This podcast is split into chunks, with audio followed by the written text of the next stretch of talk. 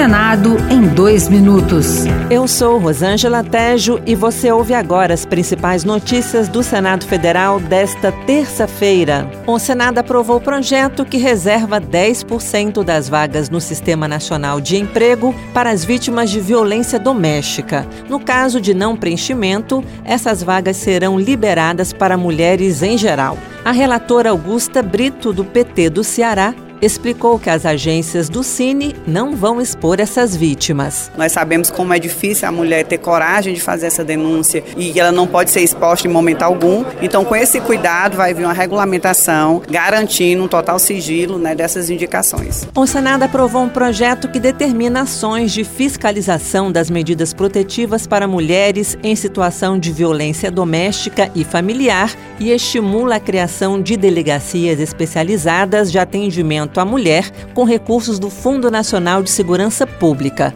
A relatora, senadora Ana Paula Lobato, do PSB do Maranhão, apoia a iniciativa.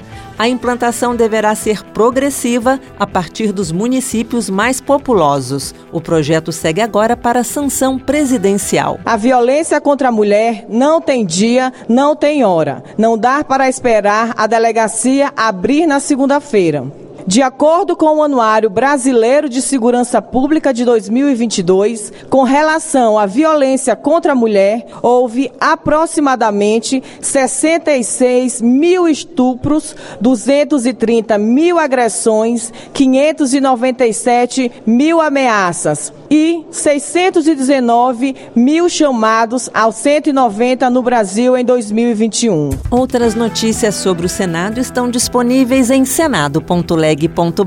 barra rádio. Senado em dois minutos. Uma produção Rádio Senado.